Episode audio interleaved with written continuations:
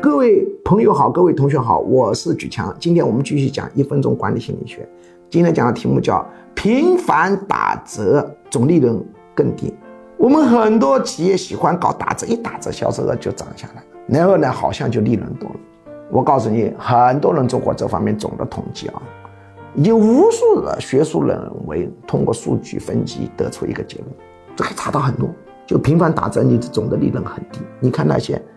比较常设的跨国公司，它会频繁打折。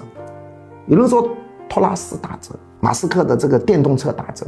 注意，它这个打折不是属于频繁打折，因为频繁打折会降低一个产品的价值感。你打了折以后，价格就上不去了，临时利润上出来，总体利润更下降。马斯克的这个电动车打折，它并不是指望以后再翻上去，打折打折打打打到价格就上不去了。在市场上形成一个感觉，你这个产品值多少钱是很珍贵的，不能轻易的去破坏它。频繁打折都是那种普通的做不好的总经理们一个选择，他们都干不好的这种。